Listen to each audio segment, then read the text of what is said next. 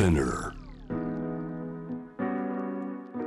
J-Wave ジャムダープラネットナビゲーターはグローバーです。今日の7時台のパートナーはフォーブスジャパンウェブ編集長谷本由香さんです。谷本さん引き続きよろしくお願いします、はい、よろしくお願いします。この時間解説していただくニュースはこちらです。スタートアップ創業者が戦略としてポッドキャストを始める理由。ラジオお好きな方はねポッドキャストもちろんご存知の方多いと思うんですがいわゆる音声コンテンツインターネット上にバラーっとこう、まあ、アーカイブされていって新しいのもどんどんアップロードされて好きな時に好きなタイミングで楽しんでくださいよという音声コンテンツですが谷本さん。はい、これは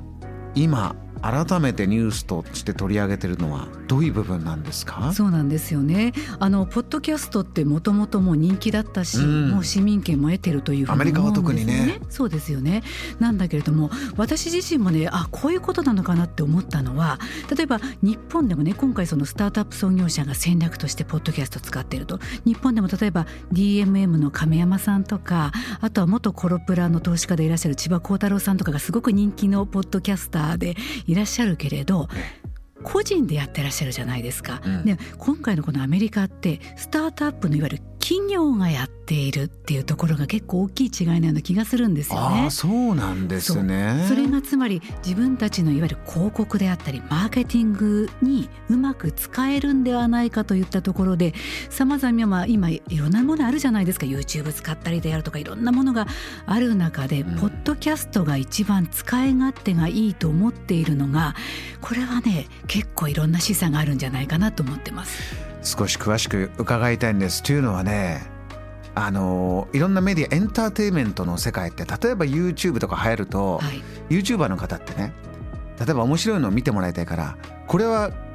企業案件ではありませんとか出したりするんですよ。あそうですか。そういう宣伝広告っぽいのはあまり好まれないから、うん。いやこれは違うんですよというのをアピールするとか結構あるんですけどむしろ企業がポッドキャストをどんどん使ってこれが効果があるというのはどういうことが起きてるんでしょう？これ本当に面白いおっしゃる通りなんですよね。ただもしかするとこういったその企業さんが出しているポッドキャストを聞く方というのはそもそもそういった分野に興味があるであるとかもしくはそうですね、うん。もしくはその企業のファンであったであるとかもしくはその企業がこう関連性のあるこういったそのまあ芸能人の方であるとかもしくは著名人の方に興味があって結果的にその企業のことを認知できるであるとかそういった形でその PR 色みたいなものが意外に薄れるのかもしれないっていう気がしてるんですよね。具体的にちょっと見ていきたいと思うんですけども、はい。例えば人材紹介のねサブスクサービスをやっているタレントフルっていう企業があるんですってアメリカで。うん。でその企業がどういうことをやってるかっていうと、はい。あのリモートワークからまあ複雑な戦略計画までまあ幅広いトリトピックを取り上げて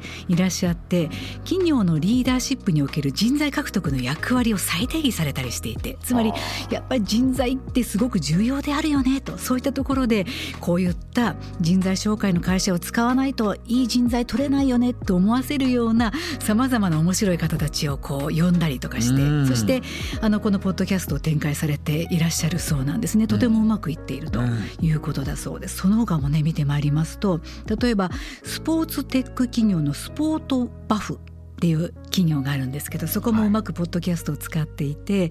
あの投資家の方とか競合他社であるとか同業者の方パートナーの方たちが目にするところで自分たちの自社製品をうまく宣伝できるような形でなんかそのスポーツ業界の有名人起用してみたりであるとかゲームの要素を組み込んでみて面白いこうあの番組作りをしてみたりであるとかなんかそういったいわゆる広告のような形で使っている企業が多いということだそうですね。お話伺ってるとかなり演出とかも気を使いながら、うんしっかり作り上げてこれ企業が自分たちの企業を、まあ、ただただ宣伝するだけじゃない。何かはねこうビジネス新書の役割を果たしているようでもあり、えーまあ、ビジネスニュースを自分たちから作り上げているようでもあり、こういったものっていうのはどんどん広がってるもう何も問題なくどんどん広がってるという感じなんですか？あのですねもちろんあのスタートアップの人たちってね何が問題かというと大企業の人に比べて当然ながらそのそういったポッドキャストに避けるリソースが少ないですよね。人もお金も限られた中で、うん、なのにこういうことをやってる。だからままさに人材がいないそして時間も取られるそしてポッドキャストってある意味こう一つの番組を作らなくちゃいけない。そんなに簡単にできるものじゃないじゃないですか。そうなんですよね。ね。ねきっと構成作家さんもいるわけでもない。そんな中でリソースを割かなければいけないっていうのは確かに多くの企業にとっては一つのコストになっているけれどそのコストに見合う分のリターンがあるっていうことなんだそうですよ。ね、例えばゲームスタートアップのステークスターさんっていう会社があるんだけども、はい、ここはですね自分たちのそのゲームスタートアップでいわゆるゲームの産業を盛り上げたいであるとかもしくはゲームを買ってほしいっていうことじゃなくて投資家にアピールするためだけの場としてこのポッドキャスト始めたそうなんですよ。はあピンポイントですね。ピンポイントでしかもそれによってきっちりあのね50万ポンドおよそ8,000万円を含めたあ違う600万ポンド以上調達つまり9億8,000万円調達したんですって。谷本さんすごいこと。投資家の方々がこういうポッドキャストに注目して面白いやつはいないかなチェックするような流れがもうできてるということですか？それもそうかもしれませんあとはやっぱりホームページとか財務諸表だけではその会社の面白さって全く伝わらないじゃないですか。ないですよね、ね、そして本当にそのいわゆる VC の方とこう対面でねこう面接のように会った時に面白さって実はわからないけれどポッドキャストって毎回毎回聞いていたらその人たちの本当人となりであるとか、うん、本当に何を考えてるのかであるとかそういったことがすごく伝わりやすいんじゃないかと思うんですよ。それはそうでしょう、ね、そういったところできっとあのこういったね資金調達がうまくいったりすることができるんではないかなっていうふうに思いましたね。あのポッドキャストの広まり方というのはアメリカに比べれば日本はまだまだ、うん、でもこうトライしたい方とか、はいこれは大きな可能性があるというのは何年も言われてきてます。谷本さんこの日本でも一つポッドキャストのブレイクスルーというのはいよいよ起こりますかね。あの起こっ